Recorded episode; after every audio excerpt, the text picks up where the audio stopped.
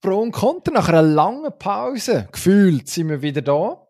Und es ist viel passiert. Roger Federer hat plötzlich gefunden, er will nicht in Roland Garros Tennis spielen. Naomi Osaka hat gefunden, sie will in Roland Garros nicht Tennis spielen. Äh, die Schweiz wird an der Europameisterschaft Fußball spielen. Die Frage ist, wie gut macht sie das? Und in der Formel 1 ist plötzlich richtig viel los. Wir haben Freude daran und müssen das aber natürlich jetzt ausführlich besprechen. Jetzt dann sofort. Pro und Contra. Sportstreitgespräch mit Dino Kessler und Emanuel Gysi. Ja. Emanuel Gysi. Gut, gut, gut. Wie geht's? Lange nicht mehr gehört. Drei Wochen Pause haben wir gemacht. Wie ich weiß gar nicht mehr. Es sind drei Wochen gewesen, ja. Es ist mir vorgekommen wie eine Ewigkeit. Ich vermute drei Wochen. Es war fantastisch. Gewesen. Nein, eigentlich nicht. Aber äh, wir haben sonst viel um die Ohren gehabt, man darf es so sagen. Wir, eigentlich sollten wir jetzt irgendwie so eine Art äh, Zwist aufstilisieren. Ich glaube, das, das ist grundsätzlich immer gut. Das machen nach Bands auch, wenn sie so nach einer Zeit nicht wissen, was sie sollen machen, dann müssen sie zuerst mal Konflikt inszenieren. Und dann äh, Gut, das würde voraussetzen, dass es Leute hat, die wahnsinnig von diesem Podcast liest. Das kann ich ja. nicht beurteilen. Aber wenn äh, es die gibt, würden dann die natürlich besorgt fragen, was läuft jetzt? Geht das je weiter und überhaupt? Ich weiß nicht, ob irgendjemand auf diese Schlagziele gewartet hat. Gysi und Kessler trennen sich. Klammern. Nur vom Podcast. Gibt sicher irgendjemand, der darauf gewartet hat. Nein, ich habe im Moment ganz oh, andere Probleme, muss ich also ehrlich lecker. sagen. Also Sorgen vielleicht nicht Problem. Ich muss nämlich bald, oder sagen wir so, ich will bald die Steuererklärung ausfüllen und es liegt mir auf dem Magen, muss ich sagen. Ich habe mir zum Ziel gemacht, die selber auszufüllen und obwohl ich eigentlich weiß, ich kann es gar nicht. Zum Schreck von dem, von Wieso dem Sachbearbeiter. So schwierig ja, ist das nicht. Das erstaunt mich auch immer wieder. Das ist gar nicht so schwierig. Aber es, es scheint mir vor unlösbare Probleme zu stellen. Es kommt dann immer irgendwie noch Mitteilung vom, von der Steuerbehörde. Dort, das geht nicht, das geht nicht, ist natürlich bei mir überhaupt keine Bösartigkeit dahinter oder irgendwelche Absichten, sondern ich weiß es einfach nicht besser. Das ist, du, du versuchst da Steuer, Steuer Scheinbar habe ich letztes Mal etwas zweimal abgezogen, aber tatsächlich nicht bewusst, so offensichtlich, dass es jeder wo ein bisschen sich auskennen mit dieser Materie, sofort sagt, ah, nein, das geht nicht. Und ich habe den Zettel habe ich aufbewahrt, das also ich kann nur noch abschreiben, dort weiss ich, was ich nicht mehr machen muss. Und gleich liegt es mir auf dem Magen, weil ich es machen muss, einfach nur den Prozess an und für sich die ganzen Bele Belege zusammensuchen und es ist wahnsinnig müssen mit plädieren dafür, dass in Zukunft die Einkommensteuer direkt vom Lohn abgezogen wird. Das ist viel einfacher. Das fände ich eine hervorragende Lösung, aber das will der Arbeitgeber nicht, oder? Die beklagen sich, dass der bürokratische Aufwand, also das ist wirklich so, das ist, glaube ich, das Hauptargument dagegen, der bürokratische Aufwand so immens wird denn für sie, wenn sie dann, Achtung, jetzt unqualifiziertes Halbwissen, wenn sie dann neben AHV und IV einfach noch jemand anderes Höckli müssten setzen, was alles schon abgezogen wird. Aber ja, ähm, ist vorerst, glaube ich, nicht realistisch. Also das eine oder andere Jahr ja, musst du sie noch machen. Aber also ich kann ja als Neuzürcher äh, müssen merken, dass ganz andere Töne herrschen im Kanton Zürich, wenn es um die Steuererklärung geht. Ja. Nicht gerade sofort abgeben und auch nicht verlängert, obwohl das ganz einfach wäre. Und in Basel ist man sich gewöhnt dass da sehr ja, ich sage jetzt mal, sanft darauf hergewiesen wird, dass man doch jetzt langsam könnte die Steuererklärung abgeben. Kanton Zürich ähm, kommt in einen eingeschriebenen Brief gerade mal als erstes. Und einen gewissen Kasernenhofton kann man äh, dem Schreiben auch nicht absprechen. Ja. Aber ich habe es dann sofort gemacht. Am ersten Tag, als ich den eingeschriebenen Brief geholt habe ich die Steuererklärung ausgefüllt und äh, mich dann auch gefreut, dass die Steuern im Kanton Zürich viel tiefer sind als im Kanton Basel-Stadt hängt natürlich auch damit zusammen, dass man nicht noch irgendwelche Basobieter muss durchfüttern, wo, ergänzt, äh, wo, wo Zentrumsleistungen ähm, abschöpfen in Basel und aber nicht dafür gerade stehen. Ähm, da die Zürcher Ober- und Unterländer, die in die Stadt kommen, die zahlen offenbar irgendwie mit. Das, das scheint sich positiv auszuwirken. Also von dem her, materiell hat sich der Umzug schon gelohnt. Sehr schön. Das ist erfreulich. Toll! Apropos Steuerflüchtling, reden wir über Tennis. also. Ja, also wir haben vorher in der Vorbereitung, das darf man sagen, sind wir kurz die ATP-Weiterrangliste durchgegangen, weil wir schon kurz über die Steuern geredet haben. Und äh, wir haben festgestellt, dass fünf oder sechs von den Top Ten äh, ihren Wohnsitz in Monte Carlo haben, wo keine von denen gebürtige Monegassen sind. Ähm, ja, weiß jetzt auch nicht. Da kann man damit machen, was man will. Aber äh, ich finde, es ist ein interessantes Detail. Also von dem her mindestens eine gewisse Sensibilität für, äh, äh, für ein Domizil, so geht das Wort, für ein Domizil, wo man günstig davon kommt, steuertechnisch. Scheint in den höheren Regionen von der Tennis-Weltrangliste gegeben zu sein. Gut, die Anforderungen sind ja relativ hoch. Also jeder kann nicht in Monaco ansässig sein. Man muss ein bestimmtes Einkommen, glaube ich, vorweisen, oder Vermögen mindestens einmal. Und ähm, Wohnsitz erwerben, glaube ich, was auch nicht jedem so leicht fällt. Wenn es mal dort, aber die Steuern nachher tatsächlich, müssen die überhaupt Steuern zahlen dort? Oder sind die, sind die befreit von Steuern? Das wird, das wird, glaube ich, anders finanziert, das, das Fürstentum, oder? Hm, das ist eine gute Frage. Das ist eine gute Frage. Aber es scheint Gründe zu geben, warum es der, der Top-Tennisspieler äh, gerne in Monaco sich niederlässt, offensichtlich. Ausser er ist Kanadier, dann ist er auf den Bahamas, haben wir vorher herausgefunden. Es gibt gerade mehrere, die ihr, äh, ihr Domizil in Nassau oder so haben. Auch das, sehr sympathisch. Aber reden wir doch über Sportliche. Also ich weiss nicht, außer du willst dann noch etwas Nein, ich würde eigentlich das Thema Steuern gar nicht mehr, nicht mehr anschneiden, so weil eben, dann wird es mir wieder schlecht.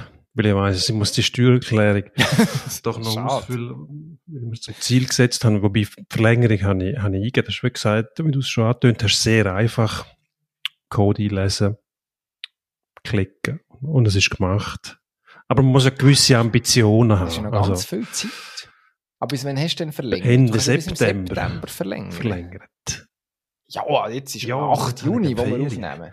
Und ich will nicht die Ferien verbringen mit dem also Damoklesschwert über meinem Kopf, dass man immer, wenn ich mich über etwas freue, kommt man nachher in den Sinn, oh nein, ich muss noch die Steuererklärung ausfüllen. Und dann ist jeder Spaß irgendwie nur halb so lustig und halb so schön. Weil immer weiss ich, oh nein, die Steuererklärung, Aber, wo kriege ich die Belege her? Was, dann muss ich noch alles ausdrücken. Nein, es ist einfach mühsam. Sollen hören mit dem Seich.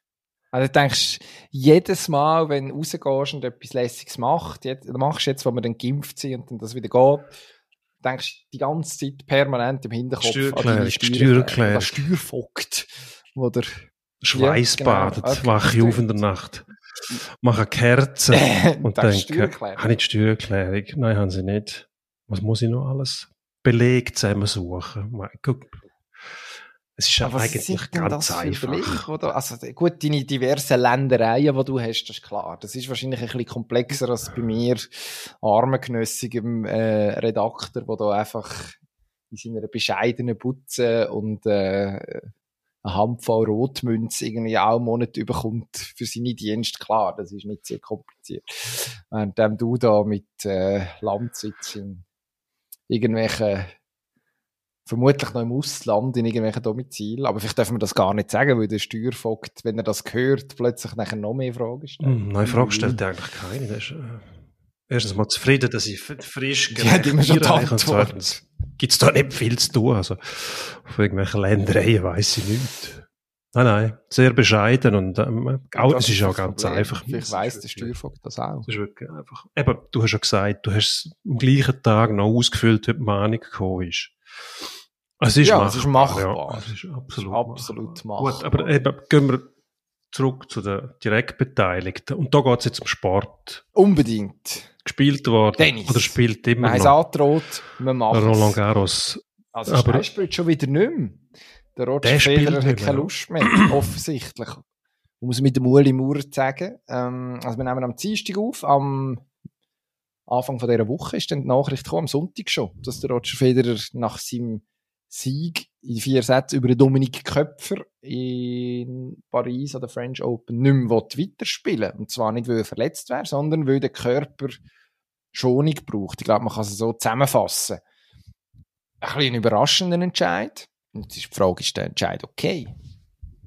Hängt immer von der Perspektive ab, ob es okay ist oder nicht. Also, ich habe mit dem überhaupt keine Mühe, wenn einer, wenn einer merkt, es, es tut ihm nicht gut oder hat keine Lust mehr von mir aus auch, was jetzt bei einem Profisportler irgendwie schon ein bisschen seltsam wäre, dass man keine Lust hat, um das zu machen, was man am liebsten macht. Muss ich sagen, ja, wieso nicht? Also, es darf jeder davon halten, was er will, selbstverständlich, aber der Sportler selber weiß ja am besten, was ihm gut tut und was nicht. Und wenn er, wenn er, ähm, nicht das Gefühl hat, er muss jetzt das Turnier unbedingt nochmal gewinnen, er wird wahrscheinlich lieber Wimbledon nochmal gewinnen. Wieso soll er sich dort irgendwie durchbeissen? Das macht aus seiner Sicht überhaupt keinen Sinn. Und eben, was der Rest dann denkt davon, muss ich sagen, ja, das ist nicht sein Problem. Also, die Erwartungshaltung, die muss er eigentlich gar nicht berücksichtigen. Er muss auf, sein, auf seinen Körper hören und auf sein Befinden dass einer in dem Alter noch überhaupt an der Turnier teilnimmt, ist ja, ist ja schon außergewöhnlich, oder? Und dass dann, besonders mit der Verletzungshistorie, die er hat, nicht äh, bis in den roten Bereich geht, finde ich völlig normal und verständlich. Ähm, ja, vielleicht aus Sicht vom Publikum schade, weil man sich freut, den zu sehen, ja, aber ähm, die Garantie gibt's ja nicht, dass einer erstens mal bis zum Schluss dabei ist und zweitens, dass er nicht irgendwann sagt, ich mag. Ja, also es sind, also eben, muss man, muss man sagen, 15 Monate ist er weg gewesen, wenn ich richtig gezählt habe. Zwei neue Operationen, sich wieder angekämpft. Das ist ja auch ein Argument dafür, dass man sagt, okay, man sollte nicht zu fest, man sollte nicht übertreiben. Ähm, grundsätzlich kann man ja auch niemanden zwingen, weiterzumachen, wenn er oder sie keine Lust mehr hat. Können wir vielleicht in einem anderen Zusammenhang auch noch grad, äh, darauf sprechen, in ein paar Minuten. Aber gleich also, wenn ich mir überlege, man geht an ein Tennisturnier und an dem Tennisturnier geht es darum, herauszufinden, wer von denen, die jetzt hier mitspielen, ist besser als die anderen. Und mit dem, unter dieser Prämisse tritt man mal an. Also man versucht eigentlich herauszufinden, wer ist der Beste. Und jetzt äh, im Profisport oder jetzt gerade auf, auf der Bühne von der, von der French Open äh, Fernsehübertragung am äh, Samstag oben ist nicht mehr im Stadion gewesen, weil die Franzosen noch die Ausgangssperre haben, aber immerhin, es werden doch ein paar Leute zugeschaut haben daheim vor dem Fernsehen, äh, weltweit und fiebern logischerweise mit. Es war ein enger Match gegen den Dominik Köpfer. Der Federer zieht den Kopf aus der Schlinge, kämpft sich durch, äh, besteht ein Test. Da sind sehr viele Emotionen im Spiel, sowohl auf dem Platz als auch eben vor der vor dem Fernsehbildschirm. Und das ist nachher einen, Tag später alles nicht mehr wert. Weil das Turnier nicht weitergeht, oder? Also, es, es ist so, es widerspricht komplett im, im Grundgedanken, warum es eigentlich das alles passiert. Also, jetzt kann man sagen, klar, der Roger Federer hat gewisse Ausnahme, einen gewissen Ausnahmestatus. Erstens, weil der Roger Federer ist, der wahnsinnig viel erreicht in seiner Karriere und gleichzeitig, weil es, ich weiß nicht, wer ist der Jimmy Connors, der Letzte der in diesem Alter auf diesem Level versucht hat mitzuspielen, aber keinen Blumentopf mehr gewonnen hat, so viel ich weiss, äh, in den 40er, ähm, oder fast 40er, muss man Federer muss sagen, wird erst irgendwie im August 40. Ähm, okay, fair enough, aber dass dann einer einfach ein Turnier bestreitet, um unter Wettkampfbedingungen trainieren, äh, es hinter, ich, kann es irgendwo nachvollziehen, aber es hinterlässt einen total komischen Geschmack irgendwo im Mund, finde ich. Dass jetzt da, also, meine, man stellt sich vor, der Novak Djokovic würde das machen. Ich finde, das ist immer noch ein guter Test. Roger Federer, Nationalheilige der Schweiz, sowieso Status, den er sich verdient hat can do no wrong auf jetzt internationalem Parkett. Irgendwie die McEnroes haben sich ein bisschen echauffiert, aber selbst der Boris Becker, der sonst sehr kritisch ist, Mats Wielander, der der Federer auch schon kritisiert hat, ähm, gerade auf Sand, ist jetzt da völlig handsam. Man stellt sich vor, Novak Djokovic hätte gesagt, hat irgendwie auch zwei Neu-OPs gehabt, gesagt, ja, ich brauche ein paar Matches, aber jetzt ziehe ich zurück was wollte ich, wollte ich nicht wissen, wie da der Backlash gewesen wäre. Da wird schon mit sehr unterschiedlichen Elementen. Ja, das hängt ein bisschen von der Perspektive ab. Ja, bei uns wird dann natürlich noch Djokovic mit anderen Augen gesehen als, als der Roger Federer. Ich weiß nicht, da spielt wahrscheinlich auch, weiß ich was, nicht der Neid, aber, aber die Angst davor mit, dass der, der einst unserer, unserer Roger könnte, äh, überflügeln, oder? Finde ich irgendwie unbegründete Angst. Das kann man eh nicht vergleichen. Die befinden sich ja in verschiedenen Stadien für ihre Karriere. Mir geht das eh ein bisschen ab. Ich schaue dem Djokovic gern zu. Aber wenn der das machen würde, da muss ich auch sagen, also, ja, das ist seine, seine Angelegenheit. Ich habe keine Garantie dafür, dass der bis zum Schluss durchspielt. Aus sportlichen Gründen nicht und dann kommt Gesundheit dazu. Und, und der Feder eben in dem Stadium von seiner Karriere mit der Geschichte an Verletzungen, dass er nicht alles ausreizt und bis in den roten Bereich geht, wie gesagt, finde ich völlig verständlich. Die andere Perspektive ganz sicher, ja, wenn du ins Turnier gehst, willst du es gewinnen, das ist einmal das, was man annimmt, das ist die Leistungskultur im Sport, selbstverständlich. Und wenn dann einer so ein Grand Slam Turnier quasi als Anlass nimmt, zum äh, unter Wettkampfbedingungen trainieren, natürlich leuchtet das niemandem ein, weil aber niemand kann sich in Roger Federer versetzen, weil niemand in dieser Lage ist. Also muss er tatsächlich selber entscheiden. Und schlussendlich Entweder will er gewinnen oder will nicht gewinnen. Und wenn das Gewinnen nicht mehr das absolute Ziel ist, dann weisst du ja, wo du bist in einer sportlichen Karriere. Also es geht nicht mehr darum, zum möglichst viel Turnier zu gewinnen, sondern er sucht sich einzelne raus. Und da sehe ich Perspektiven eher bei, beim Wimbledon auf Gras, wo er sich wahrscheinlich eine bessere Chance ausrechnet, als sich jetzt da auf dem, auf dem Sand noch abmühen. Und am Schluss gewinnt er gleich der Nadal, oder? Also, die Frage ist ja schon beantwortet. ja, gut. Ich, ja, wer weiß, stimmt. Wahrscheinlich. Das scheint nicht, nicht stoppen zu sein. Das ja, bewegt sich irgendwo in der gleichen Region, bald einmal vom Alter her. Er ist ein paar Jahre jünger, aber. Ist, ist immer, ein paar, Jahre, jünger. Das, ist noch erstaunlich.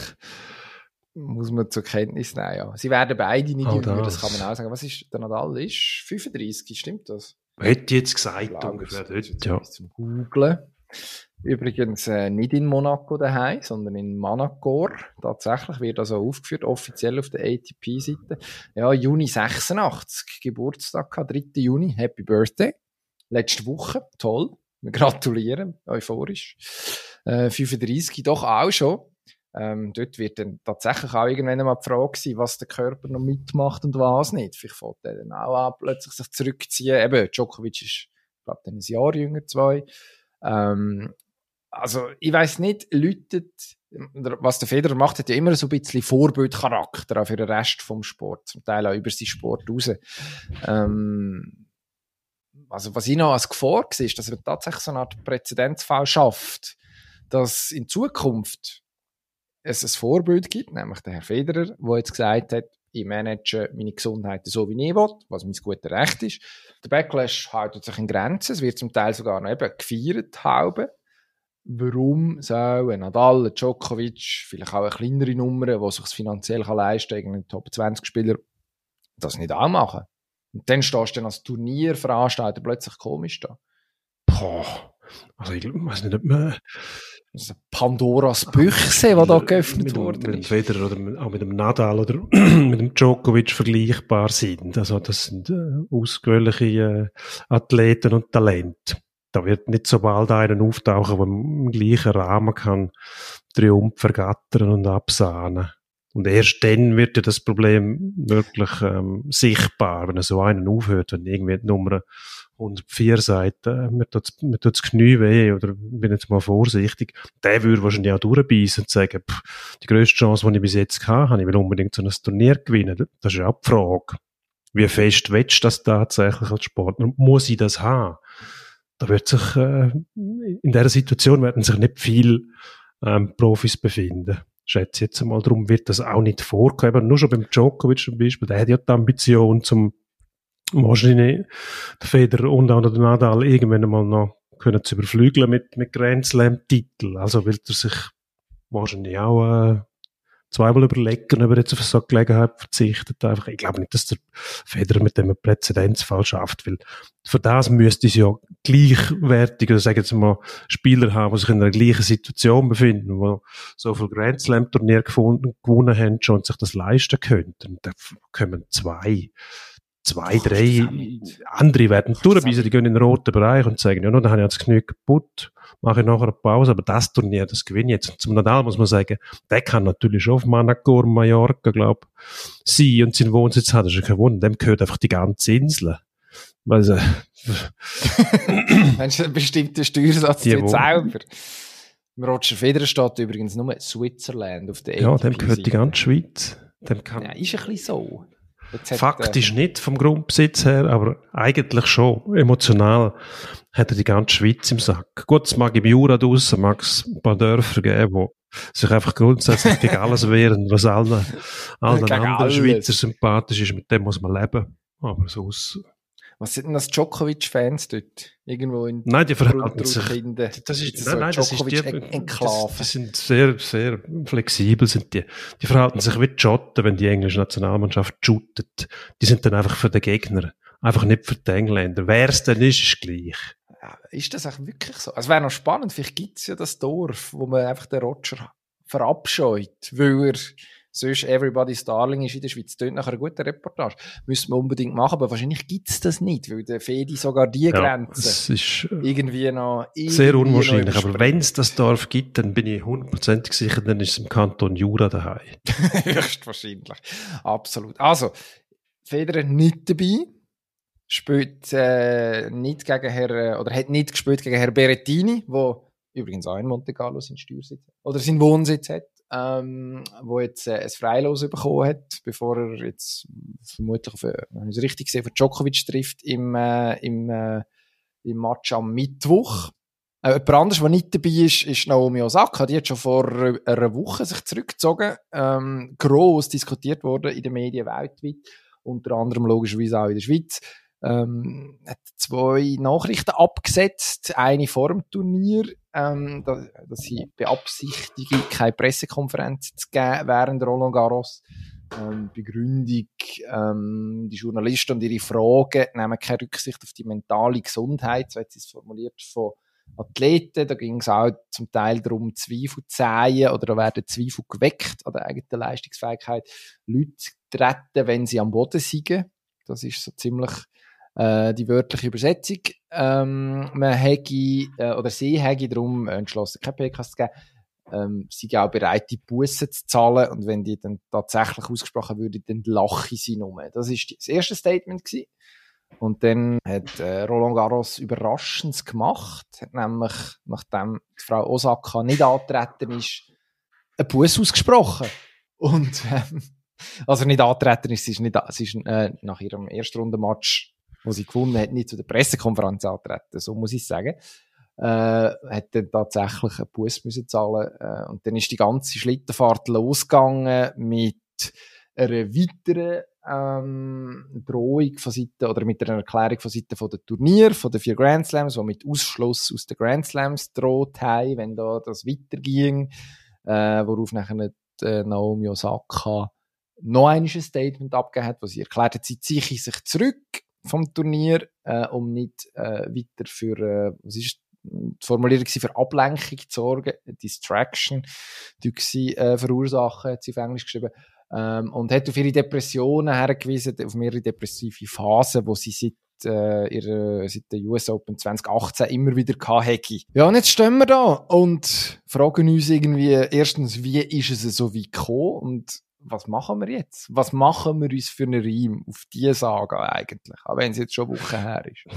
Seltsame Affäre, muss ich ehrlich sagen. Also, wenn man das verfolgt hat, auf dem zeitlichen Ablauf her, zuerst die, die, die Ankündigung, sich nicht, nicht öffentlich zu äußern, sich ähm, von der Pressekonferenz fernzuhalten. Ich meine, das gehört für, für Profis in jedem, in jedem Bereich vom Sport einfach zum, zum Tagesgeschäft. So ist der Profisport entstanden. Profisport gibt's nur dort, wo öffentliches Interesse rum ist. Nur dort kann man Geld verdienen, weil dort dann schlussendlich auch die Werbung, TV-Partner und so weiter kommen. Und das beruht alles darauf, dass man Zugang hat zu den Athleten. Das sind Stars. Also, wenn ich jetzt Profisportler sage, ich will zwar einen Haufen Geld verdienen mit dem Sport, aber ich will nicht öffentlich auftreten. Das ist ja eigentlich völlig absurd. Das funktioniert nicht. Und nachher hat man dann erfahren, dass sie vorher schon depressive Phase gehabt hat. Das ist ein ganz delikates Thema, oder? Hört man immer wieder, dass Sportler von der ähm, ähm, Depressionen heimgesucht werden. Wie, alle anderen Leute auch. Also das ist ja logisch, dass es nicht, nicht dass es Profisport von dem nicht gefeit sind. Nur was, was fängt man jetzt mit dem an? Wenn sie am Anfang schon gesagt Frage. hat, sie hätte Depressionen und sie hätte so Phasen, wo sie dann einfach sich zurückziehen wäre das bei mir anders angekommen als jetzt, wo zuerst die Weigerung da war, an Pressekonferenzen teilzunehmen. Da sind ja die Argumente da gewesen, es werden immer die gleichen Fragen gestellt. Und natürlich sind die Fragen nicht immer angenehm, aber ich glaube, wer und gar nicht immer ja, gescheit. Das kennen wir uns beide ja, sehr gut aus damit. Weil, ja. Da, da ja, wir uns Geld. Rotmünze hast du gesagt vorher. Immerhin ist es nicht allzu viel. ja. Aber klar, das ist Krux vom, vom Profisport. Auf das musst du dich einladen. Also, es gibt ja auch so lustige Kantone bei den, bei den Schweizer Hockeyspielern, die sich dann plötzlich zurückziehen und sagen, sie können die Leistung nicht mehr bringen, wenn sie in den Playoffs ein Interview gehen. Das sind fadenscheinige Ausreden, meiner Meinung nach, weil man eigentlich weiß, dass es so abläuft. Also, wer A sagt, muss auch B sagen. Von mir aus gesehen ist das ein bisschen Kommunikationsbanner. Wenn sie das anders aufgeleistet hätte, hätte man dem können aus dem Weg gehen und es hätte nicht so einen denkbar ungeschickten Eindruck hinterlassen. Irgendwo habe ich dann gelesen, sie, sie hätte irgendwie, sie kokettiert ein bisschen mit dem, was ich furchtbar unfair finde, das so jemandem vorzuwerfen, wenn es um Depressionen geht. Wir sehen nicht in die rein, aber sie hat natürlich mit ihrem Auftreten auch mm, US Open letztes Mal, glaube ich, mit, den, mit dem Thema von der Maske, Black Lives Matter und so weiter, hat sie sich natürlich schon irgendwo auf eine Bühne begeben, wo man, wo man annimmt, sie hat Bereitschaft und das Bewusstsein zum Wissen, was sie damit auslöst und auch auslösen will mit dem Auftritt und dann ja. plötzlich also ein, kurzes Zeit später heißt es plötzlich, ich will, will nicht mehr eine Pressekonferenz teilen. Also, das macht ein bisschen einen komischen Eindruck, muss ich ehrlich sagen. Ich will jetzt nicht sagen, ich, ich glaube nicht alles, das wäre, das wäre unverfroren.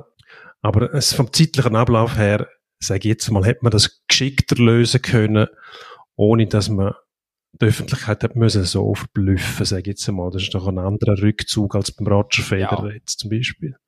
Ja, dort war die Kommunikation auch nicht ideal gewesen beim Herrn Federer, der dann irgendwie in der Pressekonferenz angedeutet hat, dass etwas könnte sein, ähm, dass er vielleicht sich noch muss überlegen, ob er spielen und dann am nächsten Tag die Absage.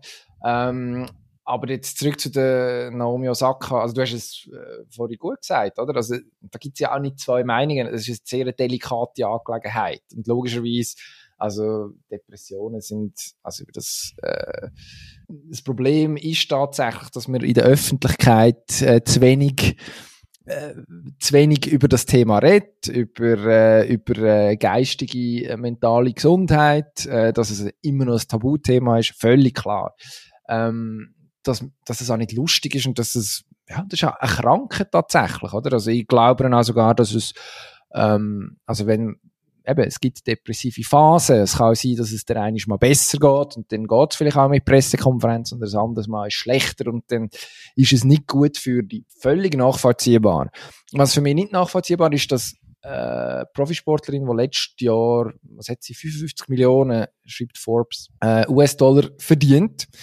Ähm, was einem logischerweise nicht vor Depressionen schützt, aber einem doch die Möglichkeit gibt, irgendwo ähm, Leute um sich zu scharen, die für einmal gewisse Sachen können erledigen können. Also zum Beispiel, ähm, weiß nicht, möglicherweise jemand, der Kommunikation so abwickelt, dass man den Turnierveranstalter von der French Open im Vorfeld kontaktiert, versucht mit ihnen eine Lösung zu finden, dass man irgendwie das Turnier kann bestreiten ohne möglicherweise müssen diesen Pressekonferenzen in dieser Form ausgesetzt sein. Das wäre zum Beispiel eine Lösung, also ich weiß nicht, wer gegen das kann sein.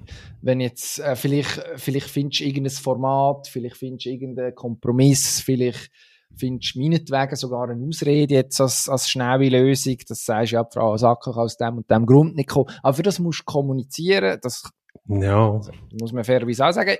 Bei Depressionen ist es zum Teil nicht einfach zu kommunizieren, aber dann finde ich jetzt, bei einer Athletin von dem Status muss mindestens jemand um sein, wo dann wenn sie schon nicht in der Lage sollte sein, zu kommunizieren, dann muss jemand das für sie machen. Also das kann man erwarten. Da gibt's, ich weiß nicht. Ich glaube, da muss man jetzt auch nicht allzu ausführlich darüber diskutieren, dass nachher die French Open auch naja, nicht gerade intelligent reagiert haben, das ist ein anderes Thema. Ähm, über das kann man gerne auch diskutieren. Das ist ja dann auch angemahnt worden. Also die Drohkulisse mit Turnierausschluss.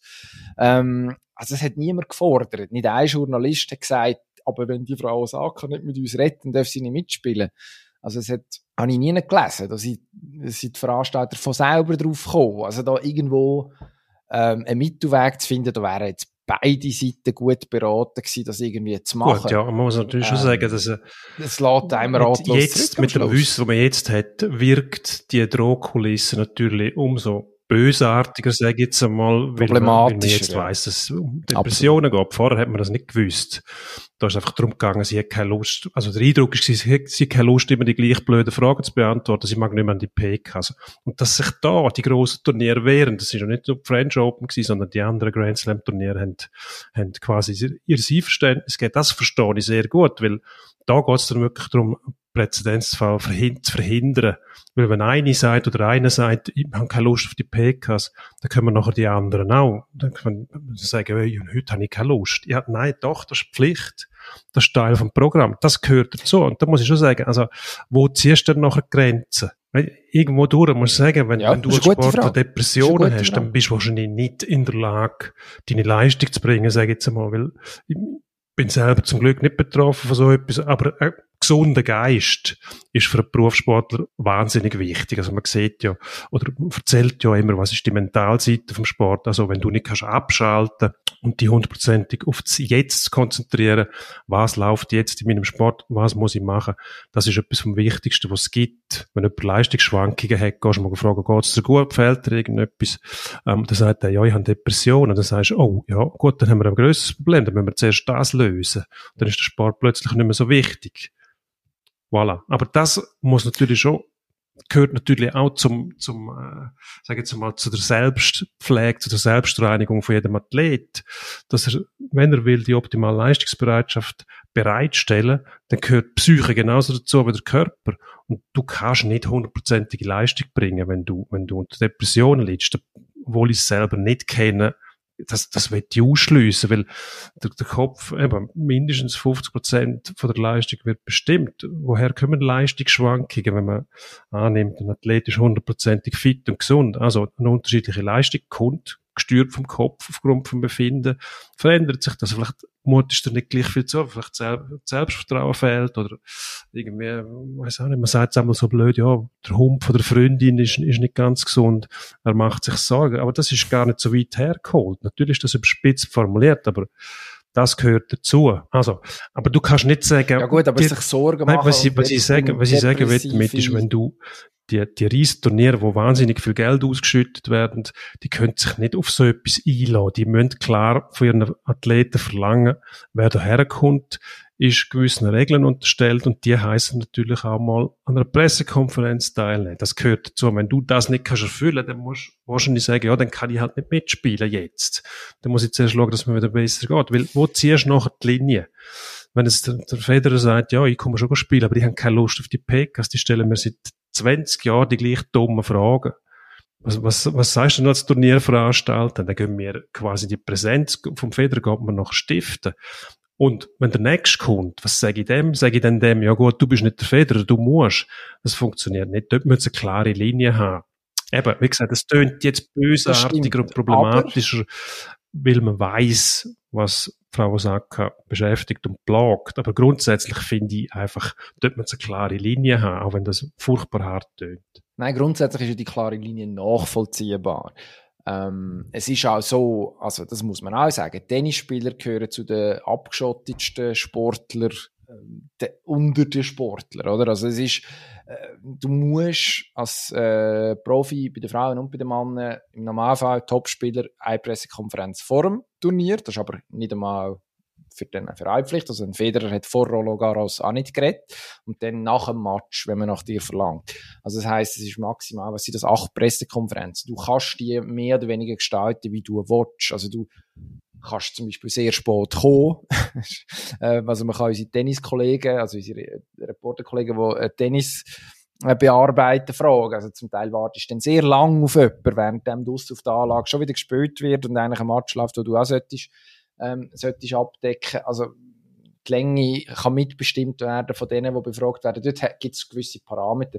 Gleichzeitig finde ich schon, dass wenn jemand einen guten Grund hat, um nicht an eine Pressekonferenz zu gehen, dass man das schon würdigen darf. Also es gibt ja schon einen Unterschied zwischen keine Lust auf eine Pressekonferenz und äh, das Problem zu haben, warum man jetzt nicht an die Pressekonferenz kommen kann. Ich weiß nicht, was die Lösung wäre, aber ich traue eigentlich, also ich finde, den, den Leuten im Welttennis grundsätzlich zu, dass man eine, irgendeine Lösung findet, wo man äh, es mindestens kann ermöglichen dass Leute, die unter Depressionen leiden, an Depressionen erkrankt sind, ähm, gleichzeitig trotzdem können spielen. Weil ob sie das wollen oder können, ähm, das ja, das kann man ja dann logischerweise auch nicht für sie entscheiden. Richtig, die, aber Entscheid muss man, muss man den Athleten. Das ist ein Akt der Präsenz, das ist vorgeschrieben. Und sie könnten sich auch verhalten wie der Marshall Lynch, ein NFL-Profi, der einfach gesagt hat, ich bin nur da, weil ich es aus der Bus zahlen muss.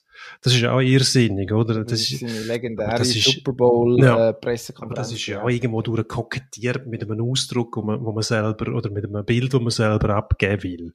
Ich finde das einfach unprofessionell. Ich finde, ja. das gehört dazu. Also, ob man jetzt das gern macht oder nicht, man kann mit dem auch spielen und sich selber sogar einen Vorteil daraus verschaffen.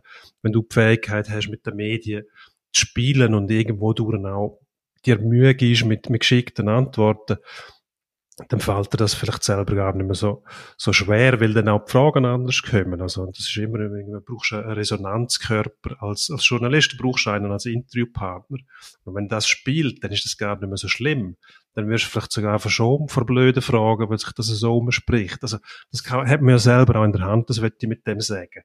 Es ist, ich, ich finde es einfach, man, man darf Athleten dort nicht schnell vom Haken lassen, weil sonst nützen sie es aus, wie wir es jetzt im Schweizer Hockey im kleinen Bild sehen, dass das um sich greift, dass neben Leonardo Cenoni plötzlich auch andere Goalie nicht mehr können reden während der Playoffs. Andere Goalie, wo sie sagen, ja, sonst kann ich meine Leistung nicht mehr bringen, obwohl sie die vorher noch gar nie gebracht haben.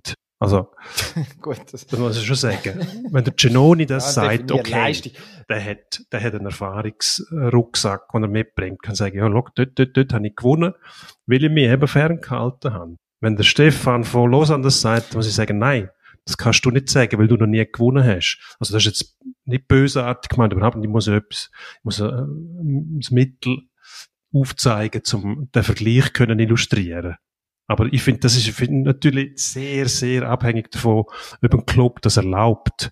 Wenn ich als Club sage, hast, hast einen an, ja hast eine Meise, du stehst her und redest, das steht im Vertrag. Fertig. Oder die Liga sagt das, oder der Fernsehpartner ja. sagt, gibt es nicht, sonst gibt es weniger Geld. Und dann würdest du würdest Spuren. Logisch. Nein, also grundsätzlich kann ich als Journalist, also ist ganz einfach, kann ich es nicht gut finden, wenn jemand findet, ich rede nicht mit den Medien, oder? Also, finde, ist absurd, also was jetzt zum Teil dann auch jetzt im Zusammenhang mit der, mit der, mit dem Fall Osaka dann öffentlich ähm, geschrieben worden ist, ja, also es ist dann, es ist dann wirklich so da geworden, als ob, als ob es mehr oder weniger, ähm, ich weiss nicht, ob man noch froh sein dass jemand mit uns schwätzt. Nein, das ist es logischerweise nicht. Das ist ganz am Anfang gesagt. Wir werden sehr lang zu dem Thema, wie wir dessen bewusst, wir können es jetzt vielleicht mal abkürzen.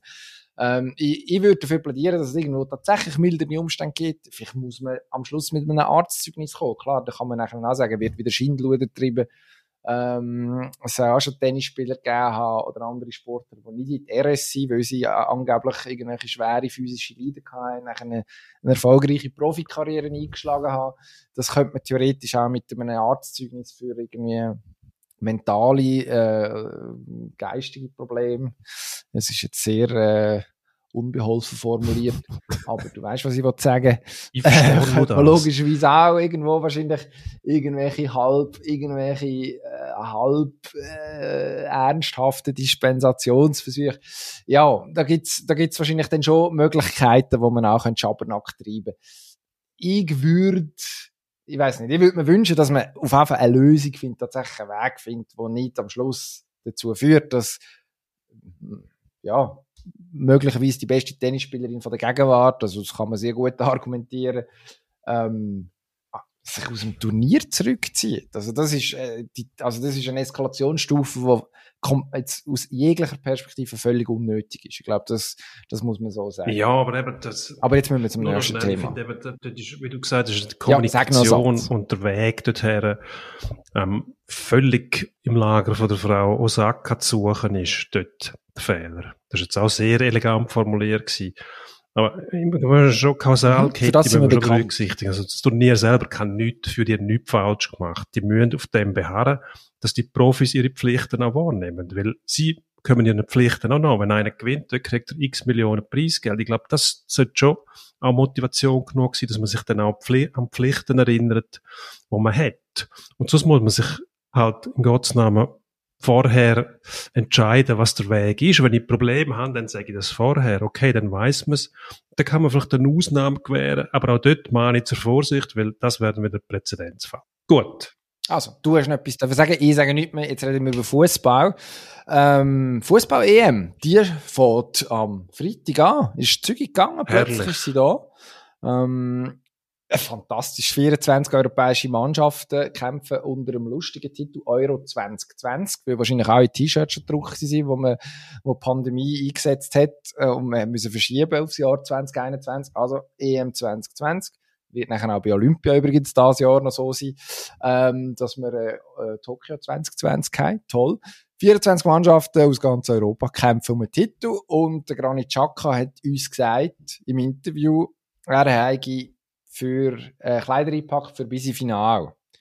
Zwei Fragen. Erstens, wieso, also ich hoffe, Sie haben eine Wäschmaschine im Schweizer Camp, dass man vielleicht etwas zweimal könnte anlegen sogar. Dann müsste Herr Chaka nicht so einen grossen Koffer packen.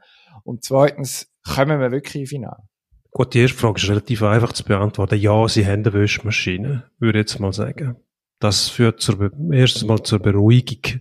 Wie weit das können wir nachher? Ich also, bin vor allem darauf gespannt, ob man mal ein K.O.-Spiel kann gewinnen. Wir sind ja in letzter Zeit so ein bisschen auf dem Thema umritten, wenn es um K.O.-Spiel Niederlagen geht, wo wir Schweizer aber nicht sehr gut aussehen. Ich würde mal sagen, die Chance ist gut wenn man die Gruppen anschaut, dass man mindestens in einer Gruppe rauskommt. Wobei, wenn man die Gegner einzeln anschaut, Wales unschlagbar, Türken sowieso unschlagbar und die Italiener sehr gut. also wer willst du da schlagen? Mir geht es am Anfang vor allem darum, ich will jeden Match sehen. Das ist für mich immer der Höhepunkt bei so einem Turnier, die erste Phase, wo, wo an jedem Tag irgendwie drei oder vier Matches sind herrlich, pausenlos kann man schauen. Und dann siehst du eben auch Sachen, die du sonst nicht siehst. Irgendwelche Exoten, wie die Österreicher zum Beispiel, die sich gegen irgendwelche, irgendwelche normalen Mannschaften versuchen, versuchen zu behaupten. Ja, gegen Nordmazedonien zum Beispiel sich versuchen zu behaupten, wie es, glaube ich, am ersten Wochenende schon wird. Genau. Nein, das macht riesen Spaß und ich hoffe, ich hoffe, dass die Mannschaft wirklich weit kommt. Wie weit final der Chaka ähm, hat Back, gut, das ist eine Aussage, wenn einer fragt, äh, haben ihr Lust zum Gewinnen? Und er sagt, ja, natürlich, wenn wir, wenn wir gewinnen. Also, das ist äh, eigentlich obsolet. Die Antwort, ich habe eingepackt bis zum Finale. Was soll er denn sagen? Ich habe Kleider mitgenommen bis zum Viertelfinale, weil dann kämen wir sowieso raus. Das ist, das, also das ist jetzt also nicht, nicht sehr geistreich, muss ich sagen. Nein, es nimmt mich schon Wunder, ob das auch im Fußball äh, vielleicht ist es ja dann auch verpönt in Kreisen von, auf, auf dem Level, dass man zweimal das Gleiche anhat. Ich weiß nicht. Das ist, das ist eher so ein, so ein, ähm, so ein Filmpremiere-Berichterstattungsphänomen, dass man die Frauen fragt, wer tragen sie? Und, ähm, dann schaut, ob sie es schon mal getragen hat. Und dann im Idealfall hat es eine andere schon mal getragen und dann kann man noch schauen, wer hat es besser. auf keinen Fall Fragen triffst, wenn, wenn eine daherkommt auf dem roten Teppich, was auf keinen Fall Fragen triffst, zum Beispiel, oh, das Kleid, haben sie das selber gemacht? Dann gibt's eins auf das Auge. Das musst du nicht machen. Wenn du, wenn du zum Beispiel irgendwo hin, nein, das ist der Unterschied zwischen Mann und Frau, schnell erklärt.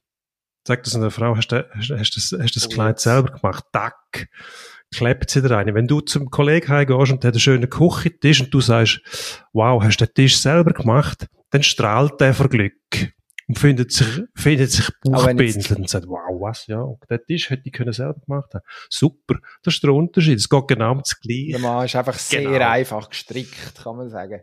Aha.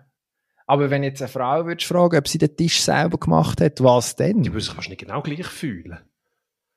Die würde denken, oh, super man mutet mir zu, dass ich handwerklich Dann ist so, sie doch nicht, so ist sie geschickt doch bin. nicht, Vielleicht geht es einfach um die Materie. Aber gleich, wenn du jetzt einen Mann triffst irgendwo und du sagst, oh, schönes, äh, schönen Anzug hast, hast du den selber gemacht, dann kommt er aber nicht auf die Idee, der eine zu langen.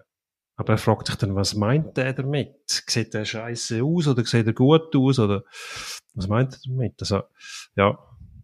Vielleicht ist das die falsche Perspektive, die Ja. ich da gewählt habe. Aber es ist tatsächlich so, also wenn, ich weiss es wenn einer in einem schönen Kleid herkommt auf dem roten Teppich und es würde einer herstehen dort mit Mikrofon und Kamera und sagen, ah, nice dress, homemade, did, do it yourself. Ich glaube, die wären entrüstet. Aber es wäre wäre ein guter Versuch. Versuch. Könnte man, müsste man, also, ich weiß jetzt nicht, äh, also es gibt ja dann auch die, wenn man jetzt um roten Teppich redet, dann geht es dann offensichtlich auch um äh, Leute, die eher in der kreativen Branche daheim sind. Es gibt ja dann auch Schauspieler, Schauspielerinnen, die sich als Designer versuchen. Vielleicht ist Ja, das dann ein. Kompliment.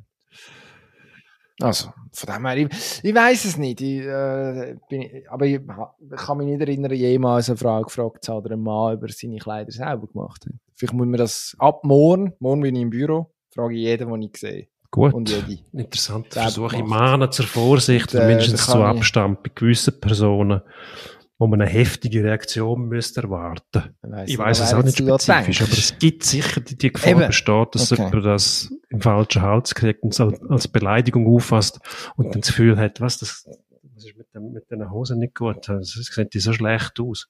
Selber zusammengeschneidert. Ja. Aber ich bin sehr schnell. Gut. Von dem her ist das kein Problem. ich bin dann sehr schnell, äh, Das relativ, relativ wendig. Besser, besser so, ja. Wie unsere Schweizer Fußball übrigens auch schnell und wendig wollen sie. Sie wollen auch irgendwo durch geschickt sein, weil das brauchen sie. Wenn wir die Gruppen anschauen, Wales, Türkei, Italien, was kann man da erwarten am Punkt? Ich würde sagen mal, Wales kann man schlagen. Ja. Müsste man eigentlich schlagen, wenn wir mitkommen, weil logisch. Ähm, Türkei eigentlich auch. Italien ist ein bisschen Knacknuss auf dem Weg zum Gruppensieg und den will man ja eigentlich. Nein, aber man will Nicht. Unbedingt. Aber, also, man, grundsätzlich will man so wie man packt bis ins Genau. Finale, logisch, klar. Aber, ähm, also, wenn man, wenn man realistisch ist, es kommen ja die besten Gruppen dritten auch noch weiter, weil man unseligerweise, äh, das Teilnehmerfeld auf 24 aufgestockt hat. Ähm, damit man jetzt in der ersten Phase von diesen Gruppenmatch, wie ist es, man spielt die Gruppe spielt, um einfach mal die acht schlechtesten äh, aussortieren von diesen 24. Also mehr als die Hälfte kommen, kommen schon mal weiter. Ähm, also man muss schon schlecht sein, um nicht einer von den besten Gruppen dritt, also man darf nicht einer von den schlechtesten Gruppen dritten sein, so, um um es noch richtig kompliziert zu machen. Ähm, also so vier Punkte, würde ich sagen, brauchst du, zum, zum weiterkommen. Jetzt gibt es sicher irgendein Szenario, wo dann die vier Punkte nicht länger. Ähm, aber, also sagen wir mal, Wales schlagen am Samstag im ersten Match. Und dann geht es schon gegen Italien, die sind gut. Die haben jetzt 27 Matches nacheinander nicht mehr verloren. Äh, spannende Mannschaft, aufstrebend, relativ jung, relativ schön zum Anschauen, der Fußball. Ähm, die werden auch gewinnen gegen die Türkei und dann ist es eigentlich schon gelaufen, weil dann kommt, glaube am Mittwoch, Spiel 2 gegen Italien und dann ist meine Theorie ja, dass die Italiener dann doch nicht aus ihrer Haut kommen können und anfangen rechnen, äh, wie sie jetzt am besten weiterkommen und wissen, ein Punkt ist schon mal gut gegen die Schweiz und dann sind wir eigentlich so gut wie durch. Dann gibt es ein No noch dort, das nehmen wir mit und dann sind wir schon safe. Und dann gegen die Türkei befreit aufspielen und dann geht es vielleicht sogar noch um eine Gruppensieg. Also so einfach ist das. Sehr gut. Dann haben wir die Frage schon beantwortet. Problem gelöst. Problem Eben gelöst. nachher, wie weit kommt die Schweiz? Das heisst, wenn du sehr weit kommen willst, dann musst du nachher die Match gewinnen, wo es um alles oder nichts geht, die sogenannten Knockout-Spiele. Und da hat man ein bisschen Mühe. Erinnere an letztes Mal gegen Schweden, einen Gegner, Ja. wo äh, jetzt mindestens einmal die würde den Gegner beeindrucken, schwer sogar. Fußballer eher weniger, muss man sagen. Und trotzdem hat es das letzte Mal erbärmlich ausgesehen, wenn man versucht hat, Vorletztes Mal gegen die, Polen. Irgendwo, du, ich weiß nicht, was die Idee war. Von der ersten Minute an sagst, gut, die sind so gut. Wir versuchen uns ins Penalty zu retten. Und dort sind wir ja so, so gut. Historisch. Historisch, dass wir uns keine Sorgen machen müssen. Nein, was ist denn die Idee? Also, du musst ja einfach mit Mut Mhm. spielen können. Das ist immer die Idee, dass die Leistung kannst bringen. Da sind wir drauf gespannt. Also, ich würde sagen, Ich bin sehr gespannt. Es sollte, erwarten eigentlich, dass mindestens ein K.O.-Spiel kannst gewinnen. Und nachher hängt es vielleicht ein bisschen vom Gegner ab. Boah, ist das eine Binsenweisheit, die ich jetzt da von mir gegeben habe? Nein, es hängt ja realistischerweise schon in dem ersten K.O.-Spiel auch vom Gegner ab. Wenn ich jetzt gegen Frankreich muss spielen oder gegen äh, was weiß ich. Also nein, ich glaube, gegen die Franzosen können wir nicht in der ersten, in der ersten K.O.-Phase. Die Chance relativ klein. Aber es gibt garantierte Gegner, die eine gewisse Kragenweite hat, wo wir äh, können darauf treffen Ja, dann muss, muss man dann wahrscheinlich realistisch sein. Was, was ist ein Erfolg oder was nicht? Da sind wir nicht wie im, ja, ich weiss nicht, wie man, im Skifahren, wo man grundsätzlich immer gegen alle Wege gewinnen. Ähm, aber wenn es Bentiro als Franzose Gut, so gross ist die Auswahl dort nicht. Ähm, da hast du Österreicher und ein paar Franzosen. Das also. stimmt. Ein paar Amerikaner, oh. dann gibt es ein paar versprengte Südtiroler. Pernilla Wieberg ist auch mal noch rumgefahren früher. Norwegen. Piero Gross. Ja, so. Piero Gross, genau. Also, finde ich, muss man jetzt fair bleiben. Aber wir kommen vom Thema ab. Ich würde schon sagen, äh, ich bin gespannt. Wir haben über das ja auch schon diskutiert. Äh, die Nähe zu der Weltklasse, die der Wladimir Petkovic äh, diagnostiziert hat bei seiner Mannschaft, die grösser geworden ist. Also die Nähe ist grösser geworden, man ist näher gekommen das ist jetzt der Moment, wo man das kann einlösen kann, das Versprechen oder die Behauptung, wo man, wo man kann zeigen okay, die Match in der Nations League zum Beispiel gegen tatsächlich Mannschaften von der ersten Garnitur in Europa, die haben uns weitergebracht. Und dort erwarte ich jetzt schon auch, ja, dass man das zusammensetzt und dass man da die, die Auftritte dann auch zeigen kann. Bin gespannt, äh, was im Mittelfeld passiert. Ähm, wo man mit Chaka Freuler und dann so mit dem Zakaria, der so ein bisschen Wildcard ist, weil er ja, in Gladbach mit Verletzungen gekämpft hat lang und dann gegen Ende Saison so erst wieder wirklich zurückgekommen ist. Was dort geht, wer weiß, vielleicht machen wir dort sogar noch irgendwie einen Sprung. Freuder, der sehr gute Entwicklung gemacht hat in Italien. Also, ich traue uns eigentlich relativ viel zu. Es muss einfach, ja, irgendwie die, die K.O.-Schlafmützigkeit muss dann irgendwie raus. So, dass, dass pseudo-schweizerische Klischee-Sicherheitsgefühl, das muss dort irgendwie weg. Man muss dort, ja, irgendwo den Schritt machen, zu einem gewissen Selbstbewusstsein. Was zum nächsten uns, Thema bringt. Und wir sind schon verdammt lang Wo es eigentlich genau ums Gleiche geht. Herr Kessler, sagen Tokenazi.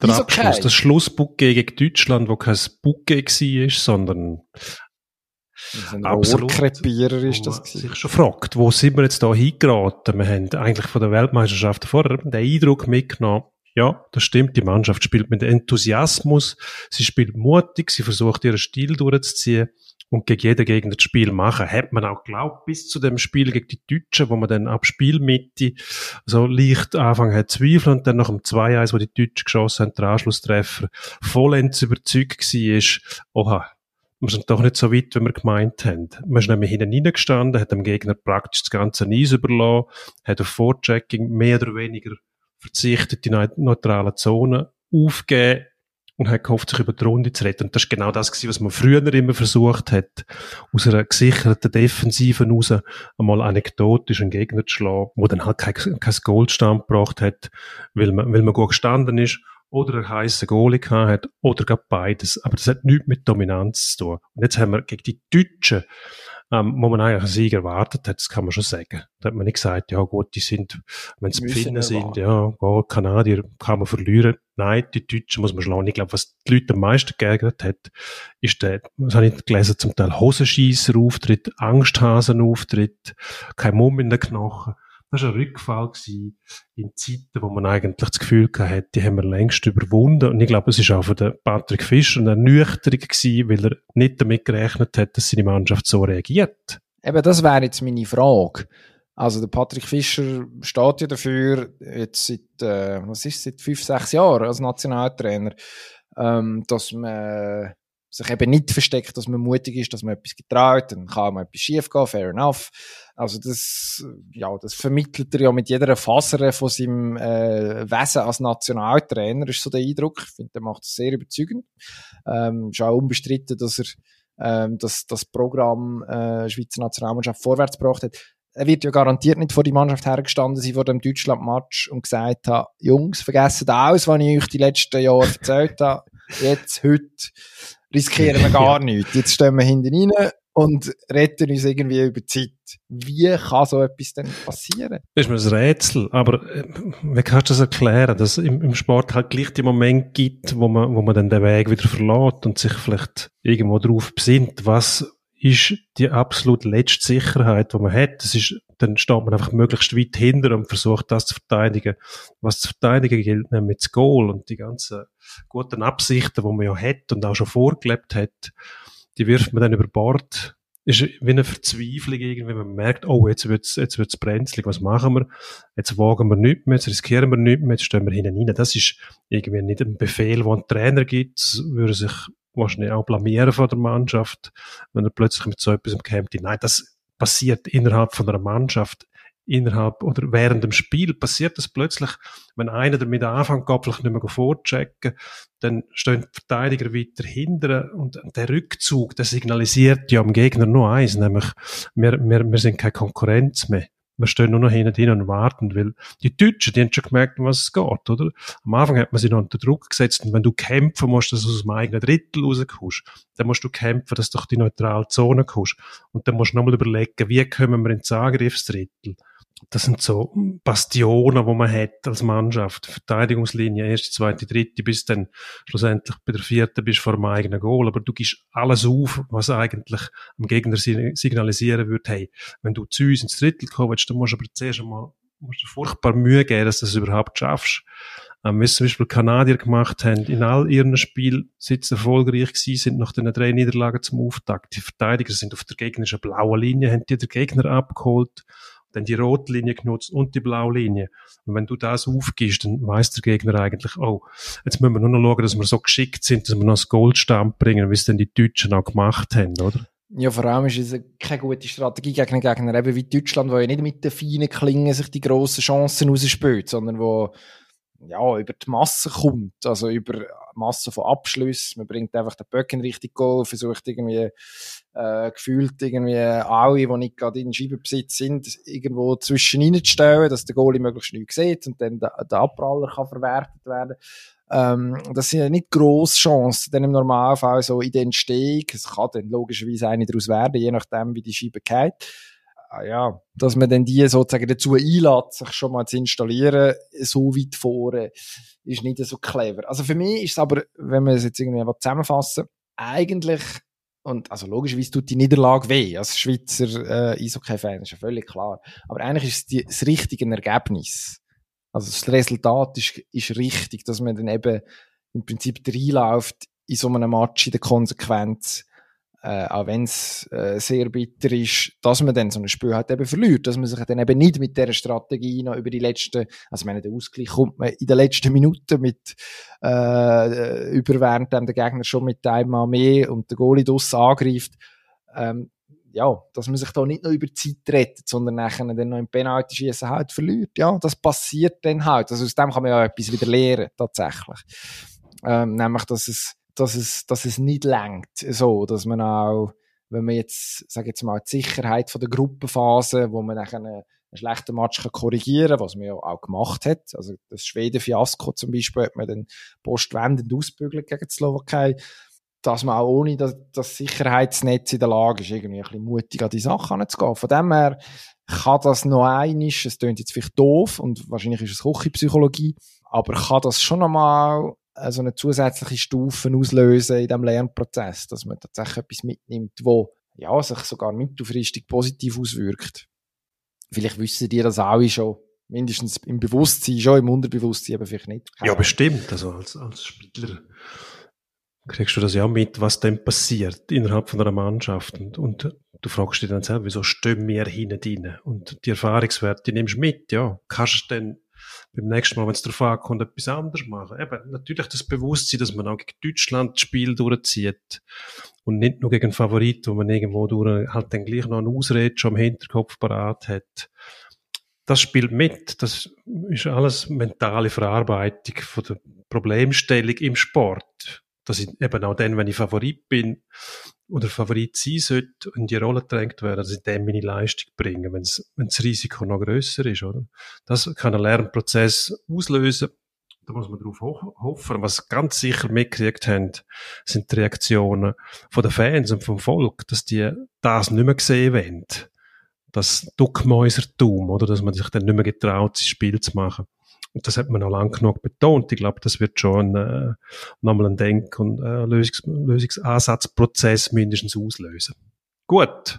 Ich glaube, wir müssen weitermachen. Wir haben noch ein Thema, das wir gross beackern. Das ist die Formel 1. Letzte Wochenende äh, GP in Aserbaidschan, Baku, wo wieder einmal Spektakel war. Bis zur letzten Minute, kann man Wahnsinn. sagen. Also diverse Safety-Car-Phasen, Unfälle, wo man müssen man muss sagen, wow, ist das überhaupt möglich, so etwas Reifenplatzer bei Höchstgeschwindigkeit und so weiter. Und dann äh, auch noch Fehlentscheidungen vom Weltmeister Lewis Hamilton, wo irgendwie vergessen hat, die Hinterradbremse gleich noch mitzunehmen in die, in die erste Kurve. Ist, ist schon Unterhaltung, muss man sagen. Also, mindestens der Wert hat sich gesteigert bei der Formel 1. Ja, seit die Amerikaner da sind, oder? Ja, ich glaube, die drucken einfach die richtigen Knöpfe, weil sie halt äh, sich gewöhnt sind daran, dass in einem, in einem so bekannten Profisport, wie das ist, dass der Wettbewerb spielen muss. Ohne den geht's nicht. Das ist schon der Ansatz der Amerikaner. Und die Dominanz, die man in der Formel 1 immer hat, durch das beste Team, die muss man irgendwo durch bekämpfen, ohne dass man den Wettbewerb unter den Herstellern ganz ausschaltet. Aber es läuft schon irgendwo in die Richtung, dass man eben auch versucht, mit den Regeländerungen für nächstes Jahr dann die Auto nicht ganz zu vereinheitlichen, aber doch auch so anzugleichen, dass nicht mehr ähm, der einfach die besten Kerne hat, der am meisten Geld ausgibt, wo am längsten im hinein Ja, und dass der Fahrer wieder... Ist, sorry. Dass der Fahrer wieder eine relevante Variable ist, oder? Also, dass man irgendwie dass er etwas kann ausrichten kann tatsächlich. Unbedingt, dass es personalisiert wird, dass der Fahrer als Star wieder im Vordergrund stehen kann oder richtig im Vordergrund stehen kann und nicht erst dann, wenn er eines von der besten Cockpits kriegt oder wenn du George Russell anschaust, wo, wo ähm, sicher ein Top-5-Fahrer wäre, aber mit dem Material einfach völlig völlig äh, hilflos da steht, weil er um die letzten zwei, drei Plätze muss fahren. Das ist eigentlich ein Irrsinn, oder? So schaltest du den Wettbewerb aus und es geht dann nur um die Hersteller. Aber ich glaube, die haben schon gemerkt, um was es geht. Was mich ja gefreut hat, nachdem ich mir jetzt monatelang haben müssen Häme und Spott anhören. Sebastian Vettel, unser Aston Martin Pilot, ehemals Racing Point, wie wir äh, alle wissen, auf dem Podest, nachdem er vorher, was ist er in Monaco, Fünfter wurde, ähm, jetzt aufs Podest gefahren. Also, offensichtlich, äh, wenn der Hamilton die falschen Knöpfe gedrückt hat in Bezug auf sein Bremssystem, irgendwo dort scheinen die richtigen Knöpfe gedrückt werden. Also, da scheint ja, vielleicht liegt das an der Stadtkurs, keine Ahnung, werden wir müssen sehen. Aber da scheint etwas zu gehen in die richtige Richtung. Und offensichtlich hat der Vettel das Autofahren nicht verliert. Möchte ich einfach anmerken an dieser Stelle. Ich verstehe den Seitenhieb, ja. Nein, das ist, äh, hat er gut gemacht. Natürlich kannst du sagen, ja, die sind ausgefallen und so weiter, aber das als Entschuldigung finde ich, finde ich ihm gegenüber auch nicht gerecht. Er hat gute Leistung gebracht, jetzt zwei, dreimal hintereinander, gewöhnt sich auch langsam an das Auto wahrscheinlich mit seinen Eigenheiten dass man aber auch Leistung von ihm erwartet darf, das ist, glaube ich, auch klar. Also man hat ihn geholt als Zugpferd, einerseits wegen dem Namen, aber andererseits auch, wenn man ihm zutraut, dass er da doch noch etwas rausholen kann. Und das tut ihm sicher gut. Er lebt stark, also wirklich übertrieben stark von seinem mentalen Befinden, vom, vom Selbstvertrauen, das er hat. Und man hat auch immer das Gefühl, dass der sehr starke Schwankungen unter, unterworfen ist. Also wenn er reagiert, also wirklich, ähm, wenn er gewinnt, das Geissen, mir nicht sehr sympathisch, aber es zeigt doch, wie emotional der Typ ist. wenn es nicht läuft, ähm, prallt er am, am, Boden auf. Also, ja, ähm, ja, ich bin jetzt kein großer Freund von Sebastian Vettel und von seinem Verhalten, aber der Respekt für die gute Leistung, die gehört ihm sicher. Ja, und äh, vielleicht eben, weiß nicht, wenn in den nächsten Zeiten irgendwann der Fahrer nochmal ein bisschen wichtiger wird, vielleicht kommt er dann tatsächlich ähm, über was ihm zusteht an Respekt auf, äh, auf konstantem Level, weiß ich nicht. Ähm, wir sind schon über eine Stunde am Schwätzen, stehe ich mit Schrecken fest. Ähm, das hat äh, natürlich auf deine Steuererklärung negative Auswirkungen, ähm, auf unsere Stimmbänder auch. Und auch sonst, ich glaube auch für Vince, wo äh, unser Produzent ist heute und die grosse Freude hat, das nachher alles zusammenzuschneiden. Darum äh, sollten wir wahrscheinlich zügig vorwärts machen. Ähm, etwas in eigener Sache müssen wir noch äh, loswerden. Wir haben jetzt Pause gemacht. Ich glaube, dreimal sind wir nicht da gewesen ich hoffe, ihr habt euch daran gewöhnt, weil wir machen gerade wieder Pause. Ähm, das ist jetzt ein einmaliges Comeback gewesen. Und nachher wird vermutlich Anfang September, Ende August, Anfang September, ganz genau wissen wir es noch nicht. Äh, also der Podcast wird es weiterhin geben. Ist noch nicht ganz klar, in welcher Form. Ähm, hängt aber einfach damit zusammen, dass wir das jetzt auch schon einen Moment machen und uns überlegen, was, äh, ja, was könnte man ändern, was muss besser werden. Jetzt mal abgesehen von unserem, äh, von unserer kärglichen Fachkompetenz. Da ist wahrscheinlich Kopfen und Malz verloren. Ähm, ja, also das nur so als Vorwarnung. Wir werden nochmal eine Pause machen, eine Sommerpause, so ein bisschen wie Wetten das früher. Thomas Gottschalk ist auch monatelang abgetaucht. Ähm, hängt auch damit zusammen, dass äh, der Herr Kessler im Winter viel geschafft hat ähm, und irgendwann man muss frei haben und ich äh, noch werde, wenn denn tatsächlich die Olympischen Spiele 2020 im Juli 2021 stattfinden, auch noch unterwegs bin. Ähm, ja, es wäre sehr kompliziert, den Sommer über, gerade mit einem wöchentlichen Format, wo man dann irgendwie noch überholter ist, noch schneller, als wir es jetzt amix schon sind. Ähm, ja, das als Information, ähm, wofür wir dankbar sind, ist für äh, Tipps, Ratschläge, Hinweise, äh, Konzept, äh, wie man die ganze Geschichte noch besser könnte machen, den Podcast. Sagt uns, äh, was ihr wollt, wenn ihr eine Idee habt. Oder, Sind wir dankbar, ja, weil wir haben sie offensichtlich nicht. Das interessiert uns nicht. Nein. Genau. Aber wir haben jetzt viel Zeit. Äh, Ideen gerne an uns. Äh, am besten per Mail. emanuel.gysi.ringe.ch dino.kessler dasselbe at ja, wir sind offen und gespannt und freuen uns ganz generell über Rückmeldungen. Und wir müssen jetzt aber zum Endspurt, weil sonst wird es noch länger. Endspurt. Ja, das wollen wir am Winzer nicht antun. Auf gar keinen als, Fall. Als Schlussbucke. Vor der Pause. Endspurt vor der Pause. Ähm, ich werfe dir die erste Frage zu. Clint Gappela NBA Playoffs, die erste Runde überstanden. Wie geht's weiter? Das ist eine gute Frage. Die erste Runde überstanden, gegen New York Knicks gewonnen mit Atlanta. Das war so klein zu erwarten gewesen. Jetzt gegen Philadelphia, die haben immerhin den Osten gewonnen, die Eastern Conference.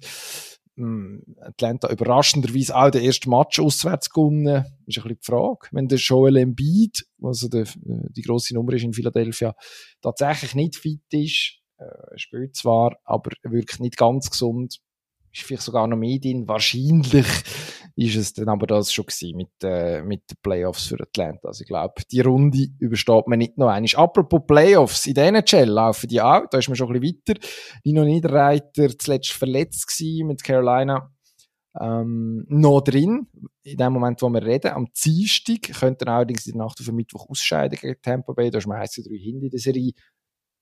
Ich frage dich jetzt gleich, sehen wir den Nino den Kübel stemmen, diesen Sommer?